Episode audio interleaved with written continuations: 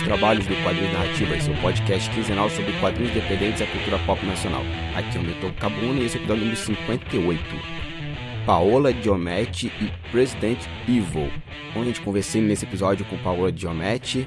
Ela é autora, publicou vários livros no Brasil, está publicando agora no exterior e é autora de RPG também. Sobre esse lançamento dela, né, o President Evil. Então foi um papo muito bacana, já estava querendo gravar com ela há muito tempo, desde que eu vi o, o, anúncio do livro, né, uma reportagem no site da GNN. Eu fiquei muito curioso para saber sobre isso e, graças ao meu querido amigo Rafael Peregrino, que ajudou a fazer essa ponte, abração Rafael, eu consegui gravar com ela. Então foi um papo muito bacana, a gente falou sobre livros, sobre literatura, RPG, relações internacionais e outras cositas mais. Então ouçam aí, comentem, passem esse episódio para frente, por favor. E antes de começar o programa, vamos para aqueles recadinhos que hoje tem bastante coisa, já que eu estou um tempinho sem fazer. É, eu andei passeando por aí, né, pelas internet da vida, e eu coloquei um link aqui do canal de um querido amigo meu, e foi um professor de desenho na Escola de Belas Artes, o Carlos Holanda, ele é astrólogo e ele está lançando um livro sobre personagens que trazem quadrinhos e astrologia. Participei no canal dele junto com Otávio Aragão, o Gazi Aldraus e Edgar Franco. Então foi um papo bacana, uma hora, uma hora e quinze mais ou menos. Tá aqui o link na postagem para vocês. E os financiamentos coletivos dessa semana temos o seguinte: o Sun Art está lá no Catarse com os 10 dias perdidos, volume 5. Nós já conversamos sobre esse trabalho aqui, dei uma procurada aí no feed, no site, foi um bate-papo bem legal. Eu recebi também de um carinha chamado Felipe um, preview bem legal de um jogo de cartas que ele está lançando, que também está no Catarse, pela editora Mystic. O nome do game é The Legacy of Mefroth, o Reino Devastado. Vai estar tá aqui nas postagens também. Outro quadrinho que está surgindo do Gabriel Arras, foi indicação de uma galera aí lá do Rio de Janeiro, que eu achei bem legal, é o Savants of Sound. E o Érico de Assis continua com seu financiamento coletivo. Do livro dele, Balões de Pensamento, ele traz reflexões e algumas entrevistas sobre histórias em quadrinhos. Meu amigo Anderson Avaz está num projeto aí junto com o pessoal da Vivarte, que é uma animação chamada Eu Sou Caipora, a Menina e o Poder das Matas. Para fecharmos, estamos aqui com o financiamento coletivo também do pessoal lá do Rio de Janeiro, do Risco HQs Independente, o quadrinho Roleplay que é um jogo de RPG que se passa dentro de um elevador. Dá lá uma conferida. E no mais, tá tudo aqui linkado para vocês conferirem, para vocês verem e passarem para frente. É isso, gente. Já falei demais. Muito obrigado pela atenção e fiquem agora com o programa.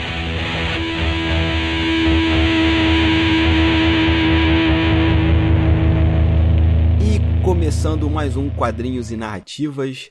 Hoje vamos falar sobre President Evil, e não, não vou entrevistar o que se diz alguma coisa aí, mas vou entrevistar a criadora de um RPG com esse nome, a senhorita Paola Diometti.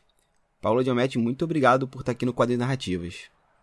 Oi, Hamilton, tudo bem? Obrigada aí pelo convite. É sempre um prazer poder falar do, do meu trabalho e também do Presidente Evil, né? Sim, que eu acabei conhecendo através de uma reportagem em algum grupo de WhatsApp de RPG que postaram lá, eu comecei a correr atrás. Baixei o livro, não tive a oportunidade de jogar. Mas fiquei muito feliz, assim, achei a proposta muito, muito bacana. Mas antes ah. de falar do material em si, vamos lá. Paola Diometti, quem é você na fila do pão? Um, eu sou bióloga, né? E no Brasil eu terminei meu PhD, aí eu vim para Noruega, na cidade de Tromsø, que é uma cidade mais ao norte da Noruega. É, e eu trabalho na Universidade do Ártico com pesquisa com células de câncer. E, paralelo a isso, eu também sou escritora, então eu trabalho com os meus escritos. Tenho sete livros publicados no Brasil. Tenho trabalhado bastante nesse âmbito aí da literatura e agora eu também estou correndo atrás da, do reconhecimento internacional, né? Então, eu estou trabalhando para publicar os meus livros em outras línguas. Caramba, bacana. Sete livros. E quais são eles? Tem O Destino do Lobo, O Código das Águias, O Chamado dos Bisões, que é uma trilogia, né, chamada Fábulas da Terra, que é a trilogia que uma editora da Alemanha vai produzir e a Underline Publishing, que é dos Estados Unidos, também vai fazer. Tem o Draco Elite dos Dragões Dourados, que é pela editora Lendário no Brasil. Aliás, essa Fábulas da Terra que eu acabei de citar também é feito por uma editora brasileira. Os títulos em português é, pela Elo Editora.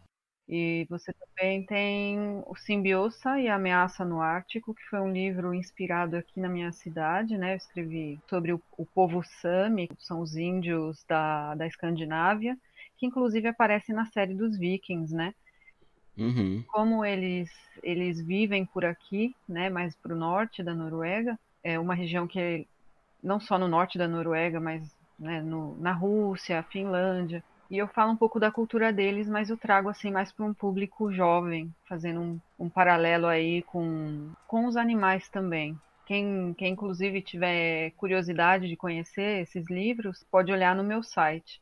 O seu público de livros, nesse caso, com, com a literatura fantástica, já que eu posso usar esse termo com a sua, com a sua obra, é mais infanto juvenil, é mais adulto? Ou você não, não escolhe uma, um público, né? Você faz a obra e a editora que, que se organiza essa parte? Em geral, eu estou mais preocupada com a obra e depois com o público. O que acontece? O Fábulas da Terra, quando eu escrevi, ele era voltado para crianças a partir de 8 anos. Depois viu-se que era interessante oferecer o livro para quem tinha, quem estava aí na, no início da adolescência, até um, vamos dizer, início até meio da adolescência, 14, né? Dos 8 aos 14 anos. Só que eu vendi mais para adultos. Aí você fala, peraí, um livro, né, infanto-juvenil, mais adultos que, que compraram, mais é, esse perfil que se interessou. Então, todos os meus outros, li outros livros que têm essa pegada, eu vendi bastante para o público adulto e adolescente. Então eu falo, é dos 8 a 80, igual falam do, do Pequeno Príncipe. Sim. Então é, é mais assim, se você for falar e classificar mesmo, é um livro mais juvenil. Então não é infantil, é mais para o público juvenil mesmo.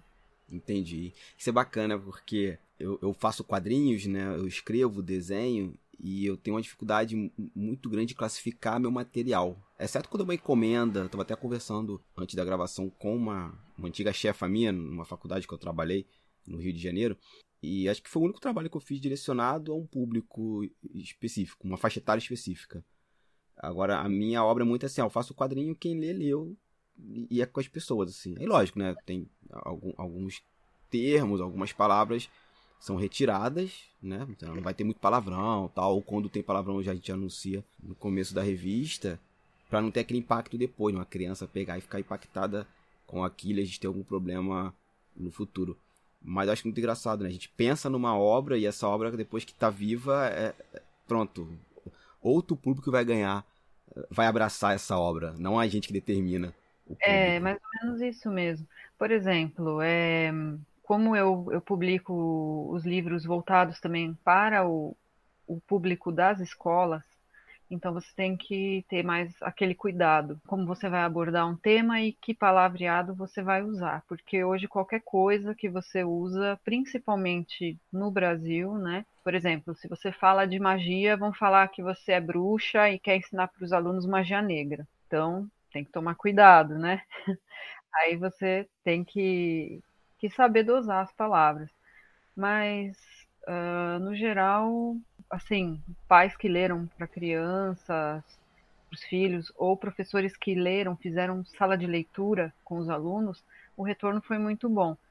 Inclusive, tem um livro que eu até esqueci de citar, que foi inspirado no. Eu não sei qual a sua idade, né? Mas eu, eu, eu já falo que eu tô chegando aí para virar tiazona, né? Enfim. eu acho que eu já Mas... tô nessa fase já, já sou tiozão, assim. Ah, tá. Eu já pergunto assim, você é da época do Mega Drive? Então, eu sou da época do Telefunken. Ah, então tá bom, do Telefunken. Então nós somos da mesma época. Sim. Certo. Enfim, então é, teve um jogo de Mega Drive que é aquele Echo the Dolphin. Meu Deus do céu, eu sou apaixonado por esse jogo até hoje, assim. Exatamente, eu também sou. E aí, esse jogo mexeu tanto comigo que ele me inspirou a escrever um livro que é de golfinho. E esse livro fui, é, foi publicado, né? Eu tinha 11 anos. Tanto é que na época, na mídia da época, eu posso falar assim, né? Que era só jornal, televisão. Eu tinha sido a, a escritora mais jovem do Brasil. Com esse livro, eu, re, no caso, eu reeditei ele pela editora Elo. Ele também vai para as escolas, mas ele tem aquele gostinho, aquela pegada do faz umas referências ao jogo. Eu até consegui divulgar por alguns sites de games brasileira faz tributo a jogo de, jogo de Mega Drive, sabe? É, dá um saudosismo, assim, até quando eu mesma leio, sabe? Sou brasileira e a maioria dos brasileiros, eles têm mais ou menos um padrão de que ah, é, é muito difícil viajar, sair do Brasil, conhecer o mundo. Eu falo, os games foram a minha primeira referência do que era além do Brasil. Por exemplo, é, aquele jogo Shadow of Colossus. Obra de arte aquilo. Esse jogo ele me ajudou a ter referência de como que era um deserto. Então, muitas descrições de desertos eu tirei dali. Ah, é só digitar no Google que você encontra. Mais ou menos. Eu também não tinha nem computador e nem internet, para você ter ideia. Eu, eu fui bem atrasada nisso. Então, os games me ajudaram muito. Sim, e, e, a gente não pode esquecer também uma coisa com o videogame, que assim, eu tive videogame a vida toda, acho que de, depois dos 30 anos que eu tava ali, não até antes, na faculdade, que eu tava com 25, aí eu saí um pouco de jogar videogame, mas eu continuei ali permeando esse universo, lendo sobre, aí vi a mídia podcast, eu comecei a ouvir games assim, mas eu, hoje eu tenho vontade de comprar um videogame, né? Até minha esposa gosta muito de alguns jogos. Mas você falou um negócio do Google, eu acho muito engraçado, né? Que, que não é só você ver uma imagem no Google. É, existe toda uma questão afetiva, que no seu caso, né, do Shadow of the Colossus, que te faz remeter ao deserto. Assim. Então você não está descrevendo o deserto, você está colocando uma série de emoções que aquela imagem desértica do game te evoca. E é muito mais rico para a literatura, né? Para a forma de arte que você está construindo. Sim, exatamente. É isso mesmo. Você falou que hoje está na Noruega e você é formada em. Eu sou bióloga, uhum. né? Mas o meu trabalho é, é com a área de câncer. Então, eu fiz doutorado em farmacologia do câncer. E durante a graduação você já estava publicando livros, né? Porque você começou com 11 anos. Isso, é. Mas eu fiquei aí, tem um, um espaço bastante grande, né? De, entre publicar os próximos livros, porque eu lancei esse primeiro livro, aí teve uma repercussãozinha pequena na época, né? Mesmo porque a falta das, da, da internet né, dificultava você ter divulgação. Uh, aí eu fiquei muitos anos sem publicar, mas eu continuei escrevendo. Foi quando eu lancei em 2014 O Destino do Lobo, né? E que inclusive eu, esse ano eu consegui publicar em inglês. Nossa, eu vi a sua postagem no Facebook, fiquei muito feliz assim, porque a gente tem uma coisa no Brasil que e eu entendo o porquê disso, né? Apesar de discordar um pouco dela, o pessoal fala assim, ah, é impossível publicar um livro brasileiro, né? Um livro em português do Brasil em outro idioma, seja ele qual for, principalmente em inglês, porque o Brasil não sabe escrever inglês, tal, uma série de coisas. Tudo bem, eu até concordo com parte dessa afirmação, mas quando eu vejo você, eu acho que o Fábio, Carva... Fábio Fernandes também tem publicado alguma coisa no mercado estadunidense ou na, na língua inglesa, eu fico muito feliz que mostra, gente, é difícil, é, mas também não é, é impossível, dá para fazer se você realmente acredita no que você está fazendo e que aquilo vale a pena, você vai encontrar uma hora ou outra um caminho, sabe? Uhum. É um caminho muito difícil, eu não vou negar, mas ele existe. Eu, eu tive que me esforçar muito para eu mesma no caso, para esse primeiro exemplar, né, esse primeiro, essa primeira publicação, tive que fazer uma parceria com uma tradutora e uma tradutora aqui, inclusive, que eu encontrei e ela sabe o inglês porque ela é inglesa, mas ela fez o mestrado em Portugal.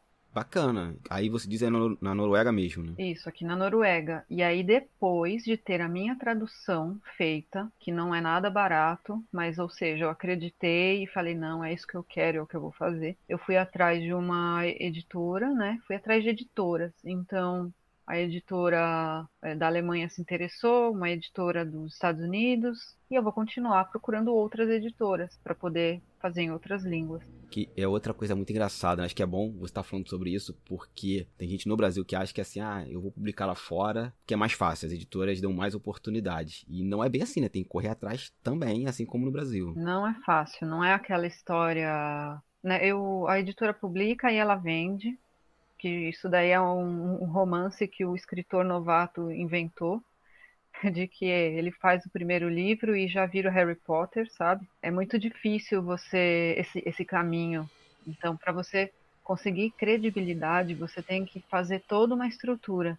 Então, por exemplo, se você colocar o meu site e deixar só .com, você vai ter ele também a opção em inglês. Então você vai abrir uma outra página com tudo traduzido para que o pessoal daqui de fora possa entender que eu tenho uma carreira fora. Isso também me ajudou a conseguir a, a alguma atenção da, das editoras. Entendi. Vamos então pegar essa parte. Você, Paola, assim, é uma escritora, né? Hoje trabalha como pesquisadora. Mas quando é que você começou no mundo da literatura? Mas na seguinte momento, assim, quando é que a Paola começou a ler? Assim, qual foi aquele livro que deu aquele start para você pensar e falar assim, quero ser escritora? Eu costumo sempre dizer isso, que quando eu tinha seis anos, eu lembro de eu perguntando para minha mãe quando que eu ia aprender a escrever, porque eu queria escrever livros porque eu gostava muito de desenhar, então eu fazia quadrinhos de animais, né, mas animais selvagens, a história do cisne, a história do leão, né, coisa bem infantil. Aí eu falei, mãe, eu quero começar a fazer é, historinha escrita. Aí ela disse, você vai aprender a escrever quando você aprender a ler. Aí que eu me dediquei mais, porque eu falei, bom, então eu tenho que ler bastante para aprender a, é, a escrever, né? Mas é engraçado, eu não sei te dizer qual foi o realmente o start. Mas com seis anos eu já disse isso para minha mãe. Então provavelmente foi muito antes, uhum. né, para eu ter essa gana, essa vontade. E você, ali, aos 11, vai fazer um livro, né? Inspirado no Echo the Dolphin. Tava num, num lugar, assim, eu sempre levava uma pastinha com minhas histórias. Tava num, numa reunião de meio ambiente, né? Tipo, muito chato para uma criança de 11 anos e eu estava lá desenhando, fazendo as coisas, sei lá, só escutando os adultos falarem, quando uma mulher veio ver o que eu estava fazendo e eu não sabia que ela era a Cassandra Rios, né? Cassandra Rios, eu não sei se você conhece o trabalho dela, mas ela foi uma escritora bastante importante na nossa literatura brasileira por conta de ela ter iniciado esse esse caminho de falar sobre a homossexualidade. Peço perdão aqui para você, para os ouvintes, mas realmente não conhecia e é alguém que eu vou procurar conhecer a partir de agora. Não, realmente não, não, não conheço. Se você digitar no Google Cassandra Rios, Paola Giometti, você vai achar uma, alguma coisinha. Acho que no Minas Nerds, é, talvez no meu site, eu não sei onde mais, mas tem essa história, né? E a Cassandra, ela foi perseguida na época da ditadura. Ela vivia de livros, ela vendia, vendia assim, livros é, muito, muito. E ela vivia de literatura. Só que eles barraram, é, eu não sei dizer em números, mas quase todas as obras dela. E aí foi a época que veio meio que a falência dela, né? Mas depois dessa fase, ela continuou escrevendo e tal. É, e aí ela me conheceu isso muitos anos depois, né? Porque já tinha acabado a ditadura. E, e foi em 1996. E aí ela falou, ai, você, você escreve e tal, o que, que você escreve? Eu mostrei minha história de golfinho e ela quis publicar. Então, depois né, dessa publicação do, do livro do golfinho, teve um processo aí, uma parada. Eu, eu não, não tinha mais acesso a, a, a como, é, assim, a editoras, né, mesmo porque não era também tão barato você publicar naquela época, Sim. né, ainda hoje não é, naquela época era também bem caro, e aí foi quando eu comecei a fazer por, por mim mesma, né, com auxílio de outras editoras, a partir de 2014. Que quando você e... vai lançar O Destino dos Lobos, né? Isso. Em português é. ficou no singular, O Destino do Lobo. Ah, perdão. Imagina, imagina, as pessoas confundem mesmo, mas é só para justificar, né, que se for procurar vai ver, ah, mas não é o destino dos lobos, não é. Em português ficou o destino do lobo e em inglês ficou no plural. Agora que me veio a pergunta, todos eles são físicos ou tem versões de e-books? Como é que é essa relação? Todos eles são físicos. Você tem a versão e-book. Eu só preciso me lembrar se os livros da Elo estão na versão de e-book. Eu acho que não, porque eles fizeram mais para ser algo físico e ser vendido nas escolas, né? Então, ele tem na versão como audiodescrição para deficientes visuais e em braille. Eu acho que esse, esses da, do Fábulas da Terra não tem, mas o inglês ele vai ter. No caso, ele já, já está disponível. O Draco também já está disponível como e-book. E o único e-book que eu tenho, que eu não fiz tiragem, que foi uma produção minha, é o Post-Mortem, que é um, um livro de contos de terror. Maravilha, gente. Tudo que você está falando aqui, esses livros, as editoras vai postar aqui pro pessoal depois poder correr atrás, comprar, adquirir o, o, seu, o seu material. Bom, você já falou que tem uma relação ali com videogame, né? Como é que começou essa relação com videogame? Quem tá... De essa curiosidade. Não tá nem na pauta, né? Mas você falou do Echo the Dolphin, Mega Drive, Telefunk, então. A minha relação com os games começou, assim, muito antes de eu é, me lembrar quem sou eu, sabe? Então, eu via, assim, minha família jogando aquele é, Odyssey, e aí eu queria muito jogar e tal. Foi lá onde eu comecei mesmo. Depois eu, meu irmão ganhou um Phantom System e aí depois veio o Mega Drive. Então durante todo esse período é, eu fui jogando e inclusive quando a minha mãe alugava fita para mim e era uma TV só em casa, eu acordava, eu falava mãe me chama às quatro da manhã, porque aí pelo menos é certeza que eu vou poder jogar pelo menos até umas nove da manhã. Porque não tinha como salvar os jogos naquela época. Sim, sim. Tinha aquela história de não, eu quero ver o jornal, não, eu quero ver não sei o que, eu quero ver. E era uma TV só. Eu ficava possessa com isso. Falava, eu, eu só quero jogar videogame, não quero ver nada. e foi assim. Muitos anos, é, de fim de semana, eu fazia isso. E no domingo para segunda, eu acordava às quatro, jogava, onze da manhã eu tinha que estar na escola. Aí até às nove jogava, parava, se arrumava. Isso, aí já devolvia a fita também, entendeu? Sim. É, não, é engraçado a gente falar isso, né? Que acho que a molecada hoje não tem essa noção, né? De que existia uma coisa chamada locadora de videogame. É, é uma Netflix, gente, que física, né? A gente ia lá, é. pegava. Bem que eu acho que o meu público aqui já é, é mais próximo da, da nossa faixa etária, ou pouquinho só abaixo. Mas ah. acho que eu passei muito por isso até ter uma segunda televisão, que, que era artigo de luxo, né? Uhum. E, bom, você publica RPG, né? Você, eh, se não me engano, já trabalhou com isso em alguns momentos, além do Resident Evil. Mas quando é que você começou a jogar RPG? Quando é que você teve contato com esse, com esse universo? O RPG, eu, eu tive a oportunidade de ser apresentada para ele com, acho que 14 anos, só que foi uma recusa ao chamado, eu não aceitei.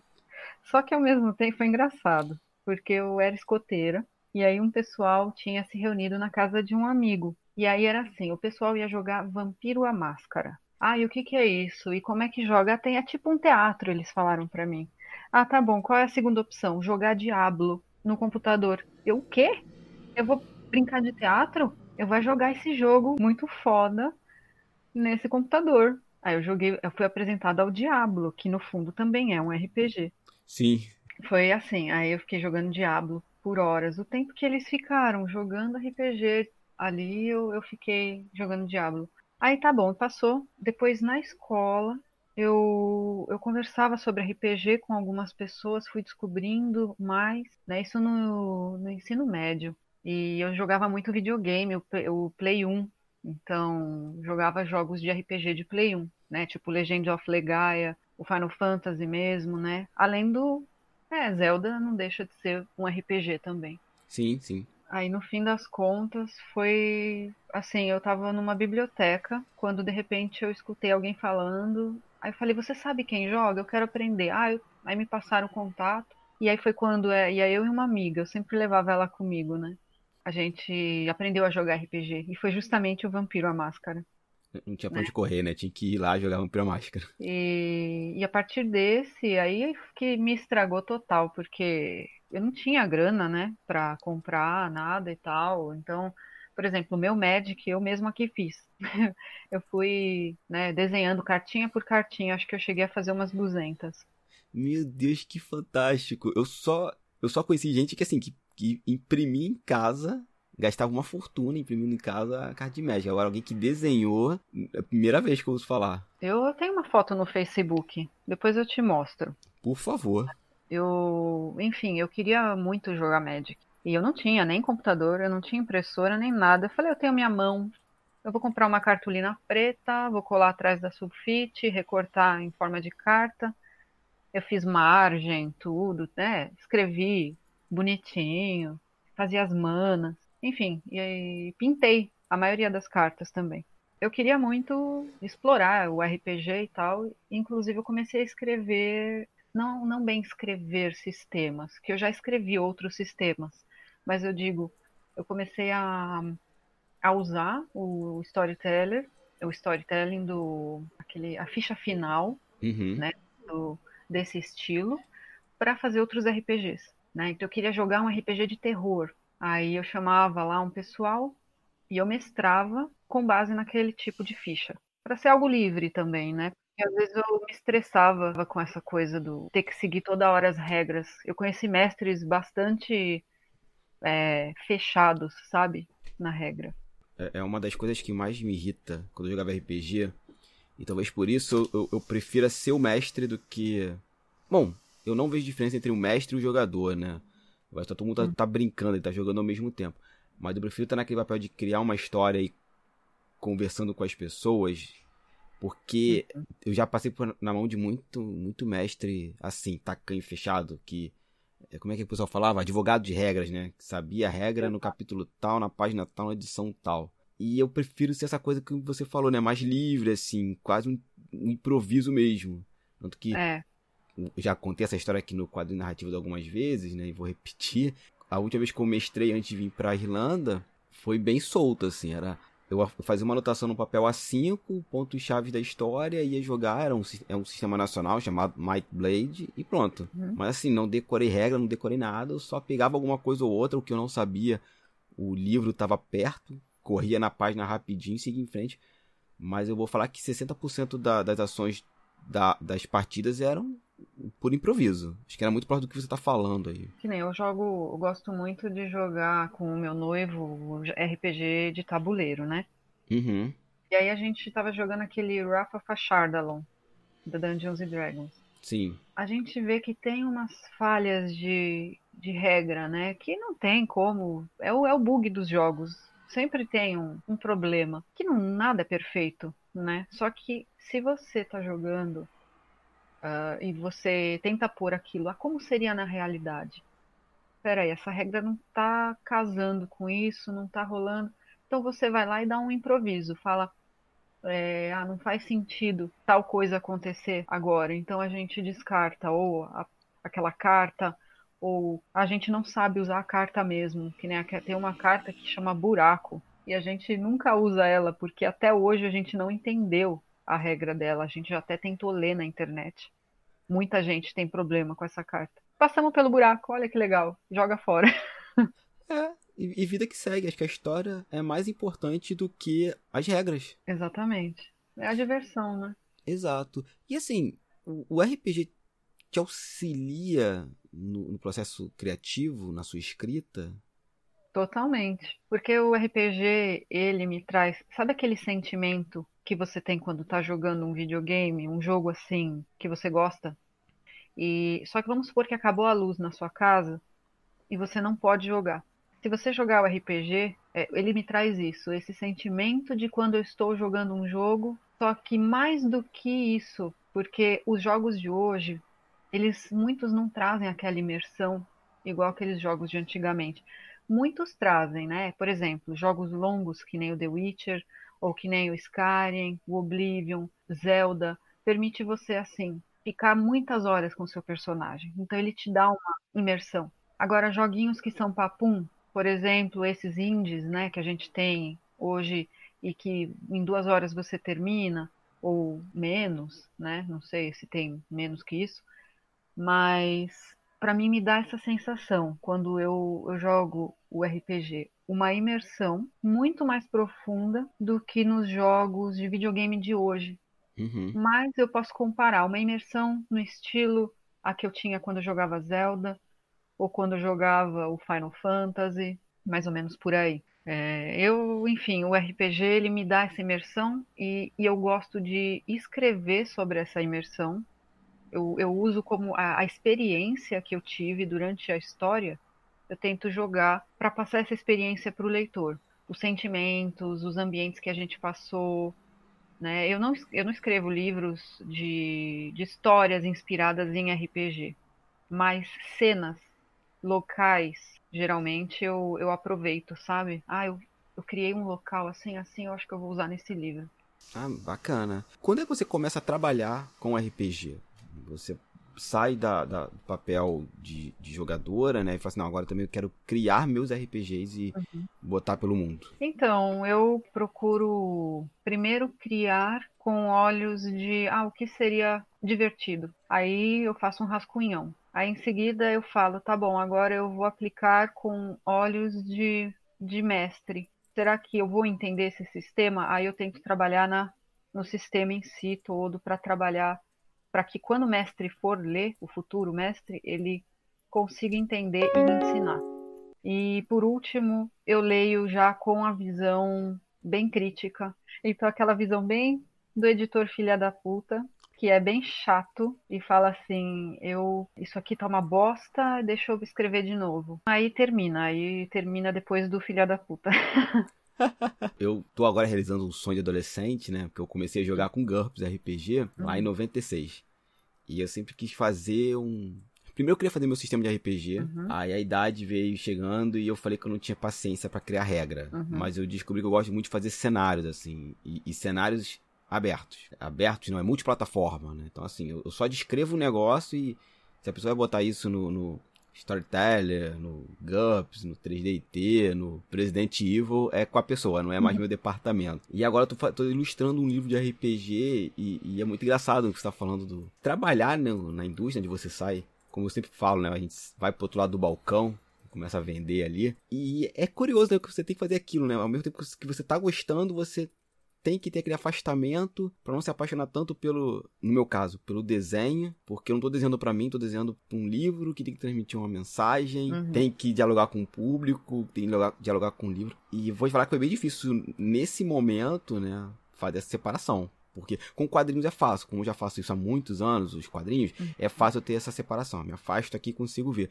Agora, ilustrar o RPG, no momento, no primeiro momento foi difícil porque era aquilo, era o garoto de 16 anos, felizão, tava desenhando ali. Eu agradeço muito ao Rafael Peregrino, né, o criador do Culto ao Liu, que ele foi me dando umas ceceadas, assim. Não, vamos por aqui, vamos por ali. Eu mesmo, no primeiro momento, não tinha esse gabarito que você falou, né? Essa coisa do, do editor filha da puta que corta na carne da, do criador, da criadora. Da criadora. É, mas eu também não tinha, né? Então, teve muita coisa que eu escrevi eu falei, ah, eu tenho vontade de publicar, mas então eu tenho que reescrever. Aí é um trabalho, meu Deus do céu, porque a gente olha e fala, isso aqui tá uma merda.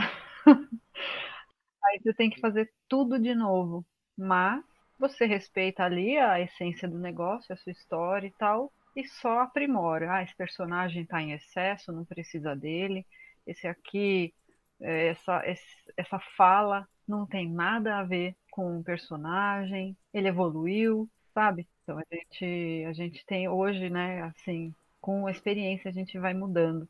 Sim, é, o processo de criar sempre, né, vai dando essa, esse gabarito pra gente conseguir já olhar para a obra e falar assim, ó, isso aqui não tá legal, retira, ou, se for o caso, isso aqui não tá legal, adiciona alguma coisa. Falando um pouquinho do, do, do livro, né, você acabou de lançar o, o Destino do Lobo, Melhor, ele é de 2014, né? Pra editora uhum. Elo. E você agora, como falou lá atrás, vai ser publicado no mercado estrangeiro através de uma editora estadunidense. Assim, você já falou, né, como foi esse processo, você procurou uma tradutora uhum. inglesa que fez um mestrado no, em Portugal. Então vamos organizar essa, essa ideia do livro e assim, do que se trata a história? Vamos aprofundar um pouco mais sobre o processo dessa publicação, né? Assim, você já falou da, dessa coisa com a tradução, mas eu queria aprofundar um pouquinho mais essa relação com as editoras. Então, o primeiro momento é do que se trata a história e depois a gente passa para a relação com as editoras, que você falou que procurou duas e, e por que da escolha da estadunidense, ou se é que uma escolha uhum. sua. Então, o livro eu trouxe uma história. Eu queria poder falar sobre a domesticação dos lobos há 16 mil anos, por volta dessa data, né? Existiu aí uma, uma um erro entre 16 mil e 18 mil anos atrás. E eu queria falar dessa domesticação e fazer um paralelo com o surgimento dos cães. Só que eu queria fazer isso na visão dos lobos. Então, os lobos, eles foram todos inspirados nos comportamentos dos meus cachorros e os nomes também. Eles foram mexidos, mas eles têm ali um, uma inspiração nos meus cachorros. É, e, e, a ideia é assim: a alfa ela enxerga na aurora boreal uma mensagem que vem dos ancestrais. E os ancestrais eles dizem para os lobos que o destino deles estaria na mão do homem. E como o lobo no passado só entendia que o homem não passava de um caçador e um bicho perigoso, né? É, eles falam: nossa, então é esse o nosso destino? Qual que é o destino que eles enxergam, né? O que, que eles veem? Eles veem o, os cães abandonados. Eles falam, peraí, mas isso não parece a gente. Mas esses são os nossos filhotes, esses lobos do passado, eles entendem que o futuro dos filhotes dele seria esse abandono em condições degradantes. Então os lobos partem para uma jornada entre as florestas e as montanhas para tentar descobrir qual é o papel do homem nisso e, e, se eles vão interromper esse, esse processo. Aí quem entra em cena são só os animais selvagens discutindo entre si e né, refletindo sobre o passado, o presente e o futuro é, os lobos eles têm uma oportunidade, aí entra a parte fantástica, de conhecer dois cachorros, é, que também são inspirados nos meus cachorros, sendo que um deles ele foi, é, ele tem um dono e o outro é um cachorro de rua. E aí começa um debate entre eles. Peraí, mas você é um cachorro, você, você é um filhote, né? Você não parece um lobo, aliás, você parece mais uma foca. Não, eu sou um cachorro. Então, Começa assim também uma questão de preconceitos entre os lobos ao julgar pela aparência dos cachorros. E, e aí, conforme vai a história, os lobos, o, os cachorros, eles tentam mostrar o outro lado do ser humano. Mas enfim, eu não vou contar mais do que isso. É, muito, é muita, muita história. Mas a ideia era mostrar nesse livro, ao mesmo tempo, que se a gente domesticou o lobo há 14, 16 mil anos, 18 mil anos, então quer dizer que nós somos os responsáveis pelos cachorros, já que eles não eram, já, já que os cães não são seres da natureza. Foi a gente que criou, que inventou, de certa forma. Uhum. Falando assim, lógico, de um modo bem, bem simplório, né? Não estou falando da evolução, estou falando, claro, tem a evolução por trás, mas eu estou falando de um jeito bem fácil de, de entender. Lá atrás você comentou da tradução, né? Que você bancou do, do seu bolso, você até comentou que não foi um processo é, barato, teve um custo considerável, e depois você foi para as editoras. Aí você comentou, bom, tem uma editora inglesa, perdão, tem uma editora alemã e estadunidense. Então, como é que essa relação com as editoras, é, como é que foi essa relação com as editoras, o que levou à escolha da editora estadunidense? Foi uma tentativa para ver se eles respondiam, porque eu ia começar a mandar alguns e-mails para editoras dos Estados Unidos, e, mas ao mesmo tempo eu vi que tem uma, uma editora e ela tem um currículo como escritora também e editora, ela tem um currículo fantástico e ela é brasileira. Só que ela tem uma editora nos Estados Unidos. Eu falei, nossa, será que ela vai aceitar, né? E, e assim, eu, eu nem sabia que eu teria uma chance de fato, mas eu falei, não custo não, eu já tenho. Aí eu enviei. Então ela gostou bastante e tal. E também acredito que por já estar bem encaminhado, né, com uma tradução bastante bem feita, isso também colaborou bastante. Então o livro foi lançado inclusive essa semana. Sim, eu, eu vi a sua postagem, fiquei muito feliz, assim, até compartilhei com, com alguns grupos que assim, dava aula, né, aqueles grupos de Facebook do, das minhas antigas turmas, eu coloquei lá mostrando, ó, Gente, é difícil, é impossível, uhum. não é. Dá pra gente fazer, assim, o, o, material de, de vocês circularem o mundo. E qual foi a editora que, que vai publicar? Não, que já publicou o livro? É a Underline Publishing. E o nome da, da, da dona dela, que você falou que é uma brasileira? Isso, é uma escritora, ela chama Nereide Santa Rosa. Ela é uma escritora com um currículo bem, bem rico na literatura eu particularmente assim não conhecia, inclusive é porque também eu venho a minha crítica para a questão de que no Brasil a gente não conhece a, as joias que tem. A, a, gente só descobre por terceiros que por algum acaso tiveram um contato ou quando a gente realmente está pesquisando, Sim, né? Concordo muito. É. Eu acho que é porque a gente não tem uma imprensa especializada. É, eu digo imprensa, imprensa de grande porte, né? Nós temos. Nós temos, você acha? Eu acho. Nós temos aí hum. sites bem grandes e uma, e uma questão de imprensa bem interessante, assim, para o lado nerd hoje no Brasil. Só que o, o problema é outro, né? É assim, nem sei se é bom eu, eu falar muito disso, mas porque eu posso falar porque eu também tenho batalhado para aparecer em algumas impre em, em imprensa no, no Brasil. Por mais que você tenha o seu nome lá e a joinha do lado do seu nome, que você é premiado e etc e tal. Se você não for do bolinho, você não aparece. Mas eu ia falar isso. Eu ia falar justamente isso. É isso, é isso aí. Então você já sacou.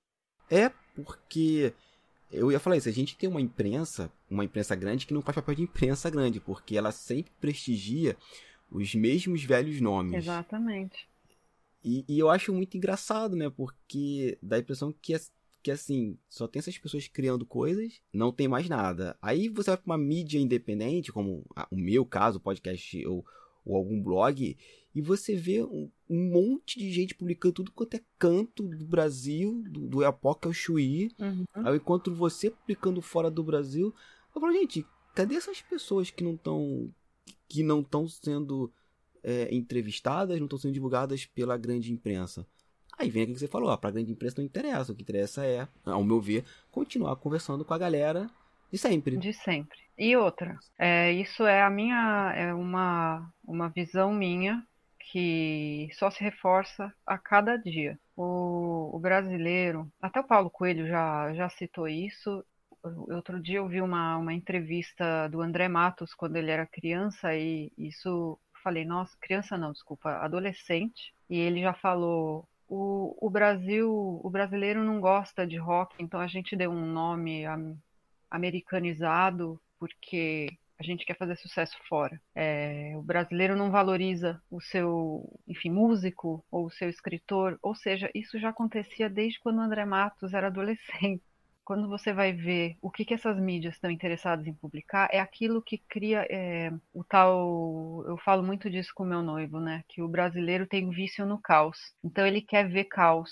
E se aparece lá menina estuprada, vai ser o mais clicado. E se ele vê que o cara se ferra para conseguir alguma coisa na vida, esse cara ele vai ser o, o o, o, foco de interesse. Agora, se eles colocassem um outro cara que já conquistou as coisas, olha o livro que ele lançou, olha a música que ele. Ninguém dá atenção. Por quê? Ah, esse cara não merece minha atenção, só merece os fudidos na vida.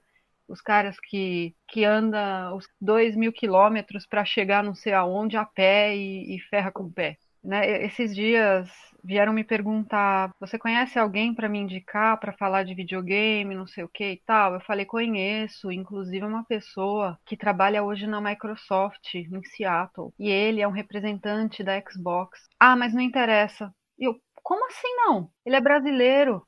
Falaram, ah, ele tem que ser negro. Eu falei, ele é negro. Ah, mas não é tão negro. Eu, opa.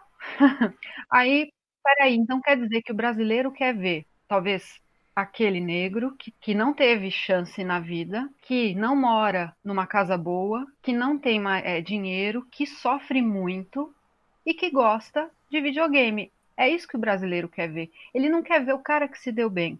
Ele não quer ver o brasileiro é, é, que, que conseguiu e, e, virou, sabe, representante da Xbox em Seattle. Não interessa. Eles querem ver o caos. Aquele que sofre e vai continuar sofrendo sabe? Isso me estressa. Mas continua, é só, é. pode falar, falei muito já. Não, não. Convidado aqui que fala bastante. Mas eu ia falar que assim, né? O, o Marcelo D2 tem uma frase que eu gosto muito, hum. que eu não sei se é uma música eu li isso no Twitter dele, né? Que no, no Brasil a, o artista não faz arte, né? Hum. Porque a gente tem essa hipervalorização dessa coisa meio bagunçada, meio caótica, se você pega um, esse cara da, do Seattle, né, da Microsoft, hum. ou o seu livro vai ser publicado e coloca um jornal nacional, isso pode vir balançar uma, uma estrutura de poder já consolidada, né? Então, assim, você tem, você tem que ter a, aquela coisa de que ninguém consegue fazer nada, é. e para você ser alguém, você tem que aparecer no Big Brother. O, o Marcelo 2 falou sobre isso, né? Que assim, ah, quem é artista? O cara que aparece na televisão e tá no Big Brother. Tá, mas por que ele é artista? Porque tá na televisão e apareceu no Big é, Brother. Sabe? Eles não vêm, por exemplo, esse, essa pessoa que eu ia indicar vendia pão de queijo para pagar a escola.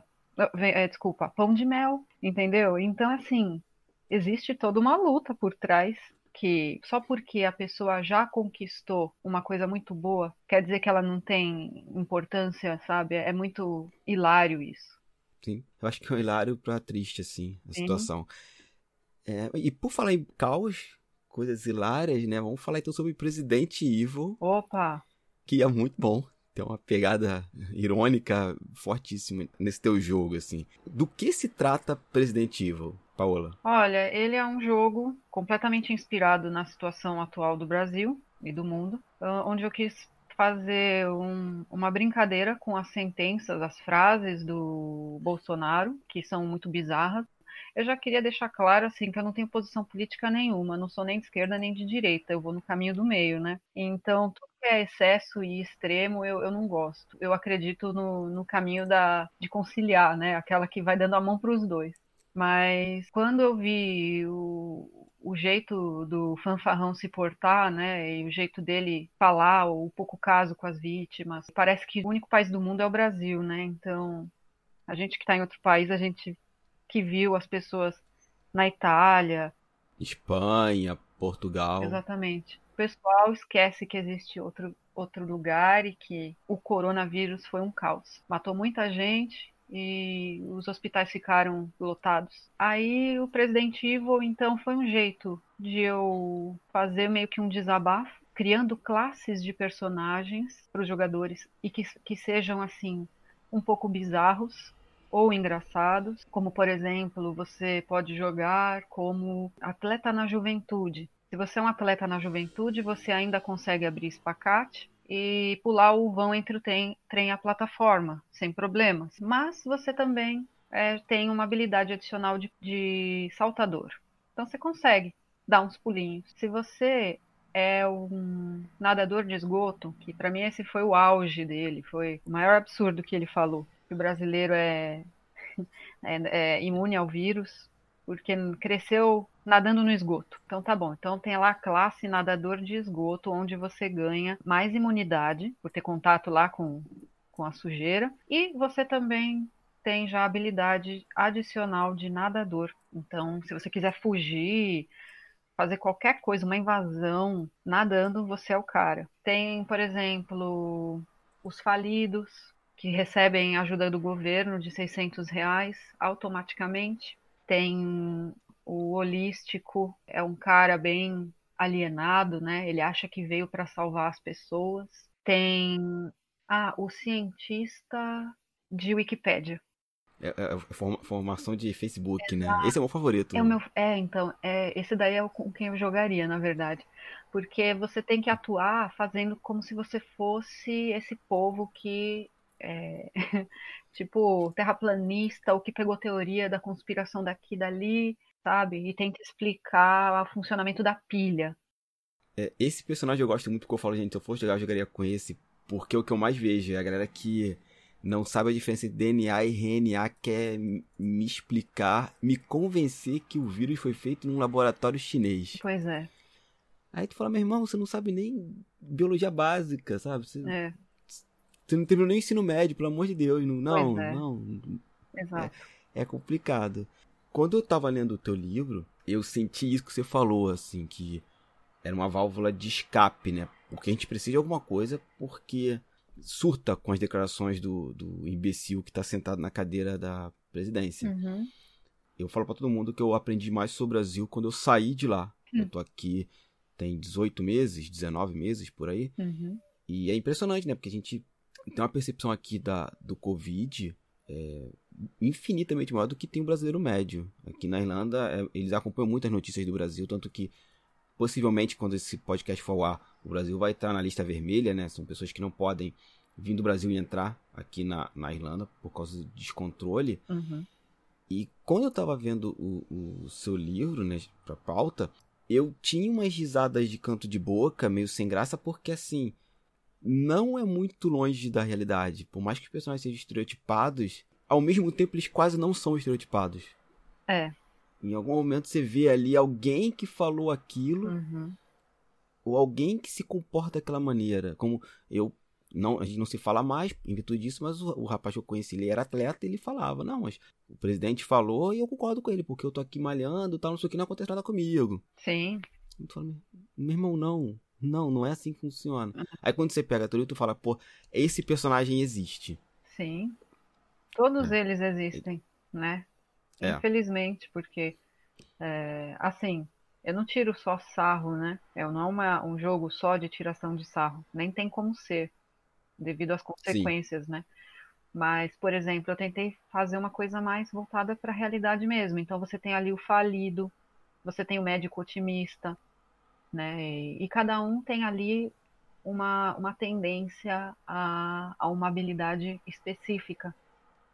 Então, por exemplo, o médico, ele já começa com álcool em gel, entendeu? Como item básico dele. E, enfim, então, ao mesmo tempo, o objetivo do jogo é você manter a imunidade o mais alta que puder, para que se você pegar o corona, que a chance também é alta de você pegar, uma vez que você pega quando o dado ele dá um erro crítico, ou seja, se caiu um, você pegou. Então a chance é enorme. Eu estou falando de um, um, dado de seis lados, né? Porque eu, eu, eu, adaptei para isso, para que qualquer pessoa pudesse jogar, mas hoje também tem os apps de dado, é mais fácil. Se você, se você tirar um, você entra em contato com o corona. Mas mantendo a imunidade, você não entra naquele estágio crítico do corona. Então, ao mesmo tempo, ensina o personagem o que ele tem que fazer. Se ele tá, vamos supor, você tem a imunidade 30, que é o máximo que eu considerei. Se a sua imunidade chegar a 15, você já apresenta sintomas. Então, ele tá, tem que estar tá sempre acima de 15.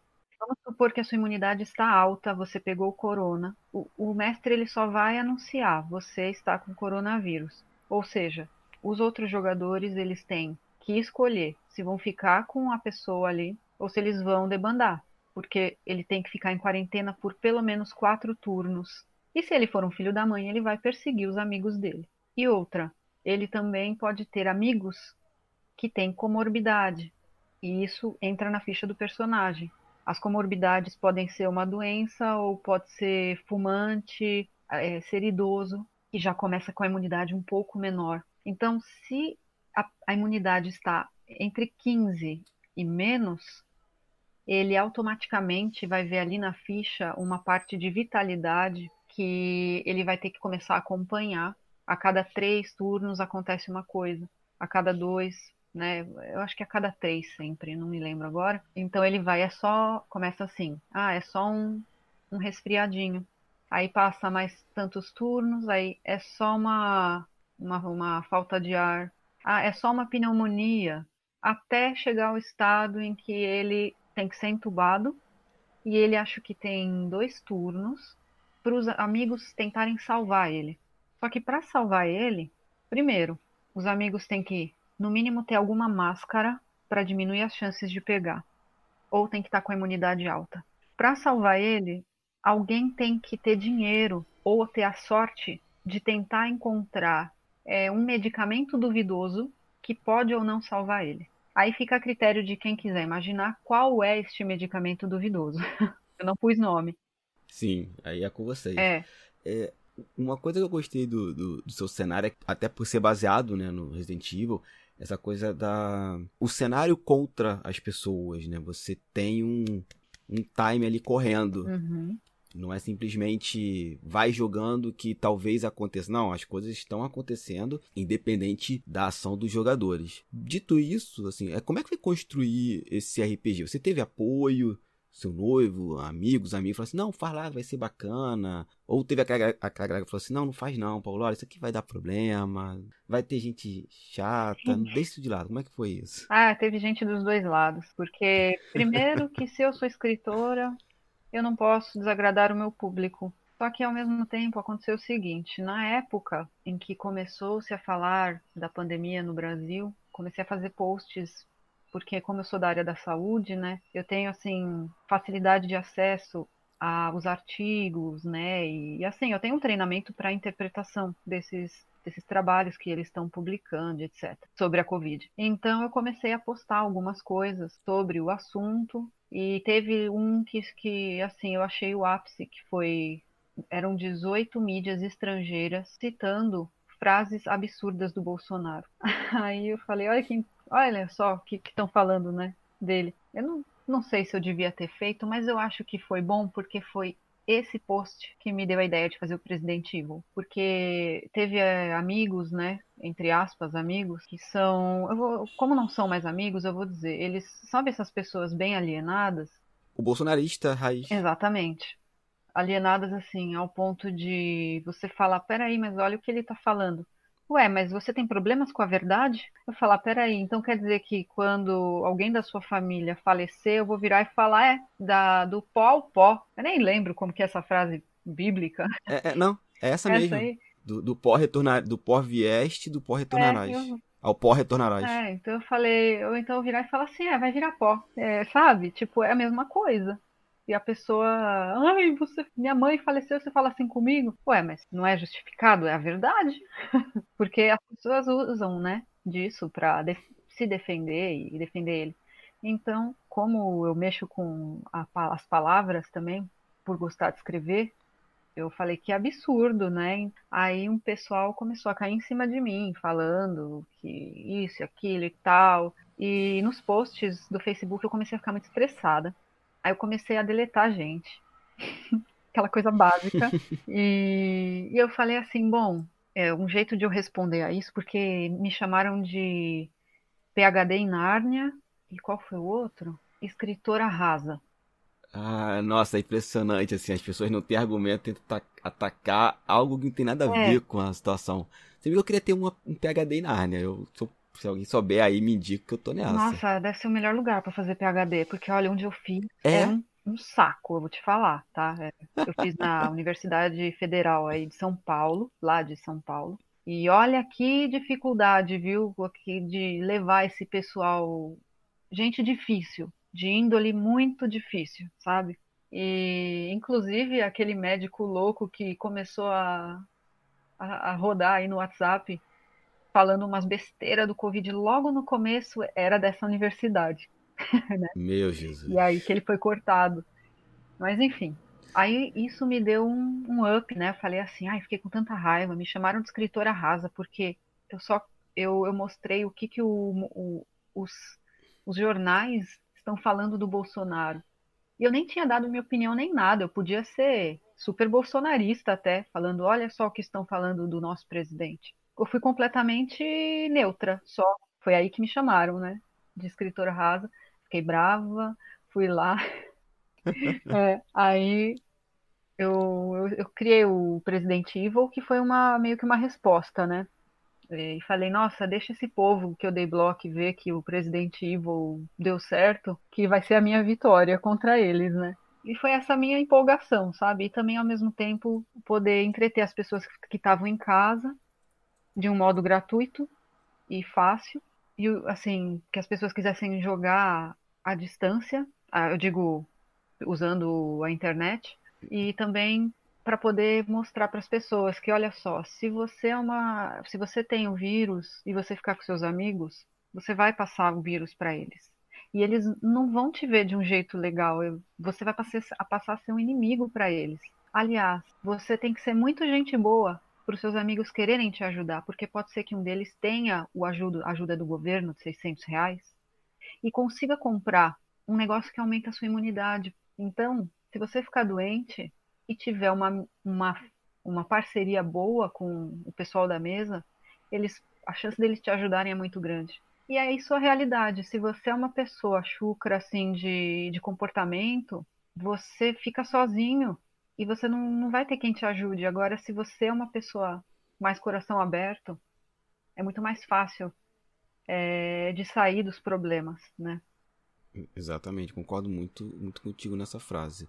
É, você, inclusive, eu pesquisando para a pauta, você fez alguma uma versão em inglês e, se eu não me engano, colocou frases do Trump. Coloquei. O, o, o Bolsonaro laranja, é. né? É quase a mesma coisa, né? Só eu é, não sei, é. para mim o DNA deve ser igual. Deve ter saído é, do esgoto e, enfim. Tentaram limpou. E assim, eu imagino que deve ter dado também uma repercussão com esse outro público, né? Que deve ter a galera trumpista tão defensora quanto a bolsonarista. Então, como é que está sendo a repercussão da obra, no, no geral? Ó, oh, eu vou falar da repercussão primeiro do Presidente Evil, né? Tá, ok. Que eu fiquei muito contente porque ao longo do tempo, né, eu tive uma média de 10 mil acessos ao Presidente Evil, uhum. versão portuguesa. O que me ajudou a dar esse impulso também foi que saiu na IGN. Nossa, eu fui muito xingada na IGN. Até o, o redator falou: não olhe os comentários. eu falei: tá bom. Aí eu, eu fiz o meu, meu papel, eu não olhei. E, e teve muita gente me defendendo também. Né? Eu nem precisei abrir a boca. Mas foi, foi assim: muita gente me, me enviou e-mail, me enviou link de. Ah, olha só a gente jogando online sabe? Foi muito legal isso. E as pessoas gostando. Teve muita gente que elogiou, e isso para mim foi o ápice do, nossa, valeu então a pena ter feito. Foram dois dias de intenso trabalho. Caramba, dois dias. Foram dois dias. Eu nem tive o tempo de testar, mas eu falei, bom, eu vou no meu feeling pelo que eu conheço de RPG. E, e eu, faz, eu fazia assim, como se eu jogasse na minha cabeça para ver se estava rolando, né? Enfim, como muita gente jogou, elogiou, teve um errinho ou outro ali de é, na ficha que as próprias pessoas vieram me mandar e-mail, olha, eu acho que isso você quis dizer isso isso. Então eu, eu dei uma arrumadinha, eu fiz até uma, como se fosse uma segunda é, edição, vai. Já nos Estados Unidos, eu, eu tentei fazer a divulgação, só que muitos sites de RPG, muitos grupos de RPG falaram: a gente achou a ideia muito bacana, mas a gente prefere não apoiar. Então, eu, eu vou ser muito sincera, eu não tive apoio de nenhum site, mas eu vou continuar tentando. inclusive, é, talvez eu consiga em alguns sites que mexam com os memes. Pode ser que seja um caminho né? Sim, nossa, tô, eu tô chocado assim agora. Pois agora é, não. Fiquei chocado mesmo. Eles todos me deram a mesma resposta. Não vamos nos envolver porque temos um público seleto. Então foi isso. É, é aquilo que eu falo, enquanto não, não, a água não bater na bunda. Bom, uma coisa a gente pode ver, pelo menos o público do RPG estadunidense é um público trumpista. Pelo, pelo que você tá me falando, assim, a galera assim, ó. É, é, é trumpista, apoia o cara. Uhum. E as editoras não querem perder grana. É. Então é uma pena, é. né? Assim, porque. Nem sei se é uma pena, eu acho que você começa a reconhecer melhor as pessoas é. assim. Que eu, eu falo para todo mundo que essa ascensão da extrema-direita nos ajudou de alguma forma a entender com quem a gente tá uhum. lidando no, no, dia a dia, né? É. é, é o, o, quadrinho Narrativas bate muito nessa tecla. A gente. Aqui é, é, Todo episódio a gente tem algum momento falar mal do presidente, não importa o presidente não, perdão, do imbecil que está sentado na cadeira é, da presidência. Não importa no que seja, assim. E é o que eu falo com as pessoas, eu falo, ah, foi bom, a gente viu pessoas com quem a gente cresceu, pessoas que eram parentes, assim, que não pensaram em duas, não pensaram duas vezes em, em votar num cara que falou que mulher tem que ganhar menos, porque é, nem sei qual foi a bobagem que ele falou, ou que é, não, não, não, não estupraria uma deputada porque ela não era bonita. E ela não merecia nem ser estuprada, né? É, sabe? É. Assim, as pessoas não pensaram duas vezes nisso. Eu falei, gente, você não pensou duas vezes nisso? Você não pode conviver comigo, assim, de, de boa. Não, não dá, não dá. A gente ultrapassa até a questão de política, é uma questão de humanidade, uhum. sabe? Ah, porque o cara tem justificativa que o Paulo Guedes. Eu falei, brother, você pode ter a justificativa que for, assim. E Paulo Guedes eu acho que é a pior de todas, inclusive. Uhum. Porque o que ele plantou, ele plantou no Chile, né? E a gente viu que o Chile hoje está em revolução social o tempo todo, e agora ele vem com uma ideia estapafúrdia de querer taxar livro, sabe? Sim. Que já é uma coisa no Brasil que as pessoas não têm acesso com facilidade. O cara, não, vamos taxar, vai ficar mais caro, vai ser mais legal. A gente vai doar o livro. Eu falei, a gente vai doar livro? Que livro o governo vai escolher para me doar? Assim, a memória do, do Ustra? Não, né, gente? É, é complicado, assim. complicado, assim. Eu vou inclusive colocar aqui no, no, nos comentários um vídeo da Rita que ela fala justamente sobre isso, hum. sobre taxação de livros. É, mas a gente indo aqui já para a reta final, uhum. eu acho que você meio que já respondeu, né? Que o livro, né, sofre muito ataque dos fracassados. Fracassados é como eu chamo essa galera que apoia o, o, o bolsonarismo. Né? Porque eu acho que é um termo bacana, guarda-chuva. Dá para colocar muita gente lá dentro. É, mas você, Paola, você, você é a pessoa, né? Tem sofrido ataque depois da repercussão do livro? Pessoas que compraram seus livros o, Destino do Lobo, por exemplo, reclamaram de você, ou eles não sabem que você produz RPG, talvez sabem, né? Porque é o mesmo nome, né? Você não tem um pseudônimo. Como é que tá saindo essa tua relação com, essa, com esses ataques, caso você sofra algum? Né? Você sofreu, né? Você falou aí. É, então, Sofreu vários ataques. A, quando eu, eu publico alguma coisa do Presidente Evil, a chance de sofrer um ataque é boa. Então, por exemplo, quando você for publicar esse né, essa nossa conversa e eu for divulgar, eu sei que eu estou abrindo portas a esse tipo de ataque. Mas como eu já já sei lidar com isso, entendeu? Para mim não tem mais problema. Agora não teve ninguém que leu o meu livro e falou: "Ah, eu não vou mais ler você, eu não sei o que não, não teve". Teve gente que falou assim para mim até pouco tempo, quando eu falei: "Olha só, o presidente Ivo foi parar não sei aonde, estão falando dele, olha o pessoal jogando". Aí um cara virou e falou para mim: "Você é uma vergonha, você tinha que se envergonhar, porque você está fazendo, está passando uma impressão muito ruim do Brasil para o exterior". Aí eu, o quê? Quer dizer então que eu virei a Shakira, todo mundo me conhece. Eu falei, eu estou divulgando uma coisa completamente brasileira para brasileiros. Eu não estou fazendo nada de, né? O cara não sabe nem o que está falando o presidente da oitava maior potência econômica do planeta é. falar que só vai morrer velho é de boa. Uhum. É tranquilo. Aí uma autora de, que não é a Shakira, né? adorei essa definição, publica um livro, re, realmente, né? Eu fico imaginando você agora na CNN, né? O cara lendo ali no Jornal da Noite CNN, falando assim, ah, essa, essa autora aqui publicou. Não, né, gente? Pelo amor de Deus, né? Vamos dar o peso às coisas devido. Vamos dar o, de, o, peso devido às coisas, pelo amor de Deus. É, mas aí, assim, hoje eu divulgo em alguns grupos do Facebook também, e o pessoal todo tá me acolhendo. Tem muita gente que vem conversar comigo sobre o jogo e curte. E geralmente é aquela cara da risadinha, né? Porque não tem como não ser. Aliás, o Presidente Evil, ele, eu falo que é o nosso jogo, eu não falo que é o meu. Eu falo que é o nosso justamente porque, além de eu ter feito para os meus amigos, eles me ajudaram a dar um nome. Então foi uma votação na internet esse, esse nome. E quando falaram foi assim sensacional. Eu até pensei, ai meu Deus, será que eu uso esse nome? Aí disseram, não, não usa, pode prejudicar você na literatura. Aí eu falei, ai, mas casa tão perfeito, eu não tô nem aí, quer saber? Eu não quero leitor porcaria, quero leitor bom. Aí eu fui lá e botei Presidente Ivo. Sim, e eu acho que é, é justo. A, a, gente, eu aqui no quadrinho narrativo, a gente tem muita uma postura desde o primeiro episódio, um combate, né? Com, não contra o presidente, mas contra a extrema-direita. Não sei nem se é um combate, mas eu falo, gente, eu não quero ouvinte ruim, ouvinte que não serve pra, nem pra adubo. Uhum. Ah, inclusive eu tinha um que era engraçado, ele sempre mandava e-mail é, reclamando, até que acho que foi no episódio do ano passado, eu dei uma chamada no podcast e nunca mais mandou nada, assim, é. nunca mais mandou. Achei muito. Sei lá, deve ter morrido de Covid, mas acho que eu não tenho tanta sorte. Planos para o futuro, Paola, assim.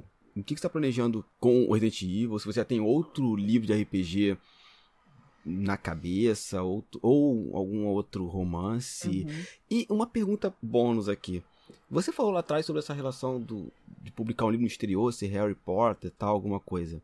Como é que seria a tua cabeça se a editora que está publicando o seu livro agora, né, o, o Destino, falasse assim, ah, a gente conseguiu uma parceria pra, com a Netflix e vai produzir um, um longa-metragem ou uma série, tanto faz, um, um, produto audiovisual. É, isso se acontecer, que assim, como eu digo, nada é impossível, né?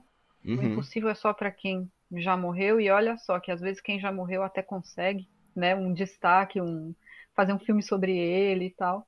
Mas se um dia isso acontecer, claro que vai ser assim, o, o estopim da felicidade, né? E é igual aquela coisa do Silvio Santos, abre as portas da esperança, né? que vem aquela emoção, aí a família inteira chora. Então, eu não vou, não vou negar, isso é um caminho que eu estou buscando também. Então, isso para mim faz parte dos planos. A outra parte dos planos é poder publicar em outras línguas. Então, eu já estou também trabalhando no, no livro para o espanhol e o norueguês também, que eu já estou correndo atrás que mais?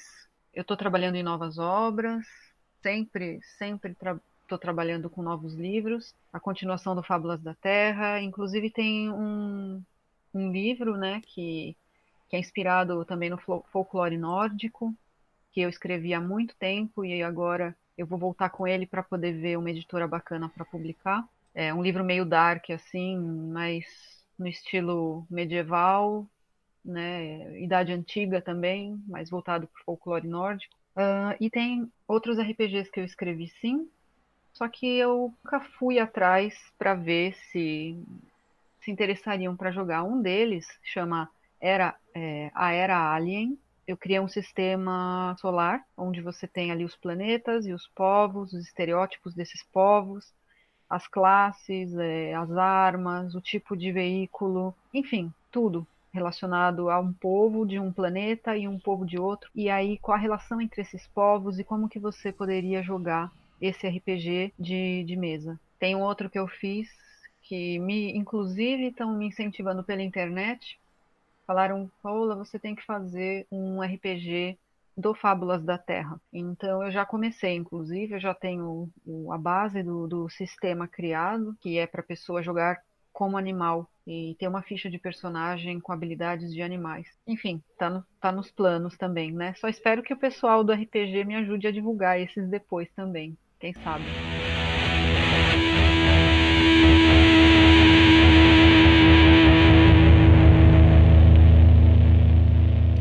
Gente, é isso. Chegamos ao final de mais um Quadrinhos Narrativas.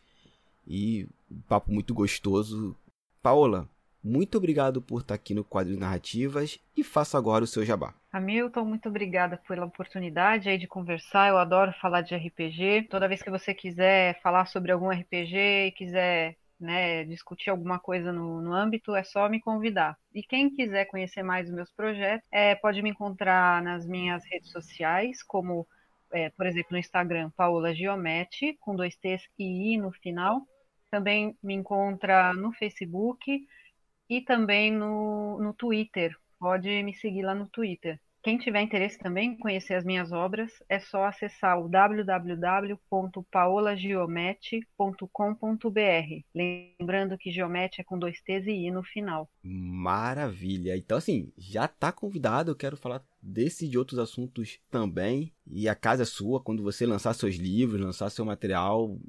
Só falar no Facebook, na nossa conversa lá, que a gente faz uma uma chamada aqui no seja no podcast, seja nas redes sociais do podcast também. Então, e agradecer a você aí que está ouvindo o podcast. Obrigado por ter chegado até aqui.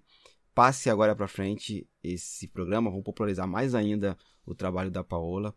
Ouça os outros podcasts da casa, Papo Canela, Três Sonidos, Cerveja Barata e o Mr. Play. No mais, nos vemos em 15 dias. Até lá e saudações, quadrinhos.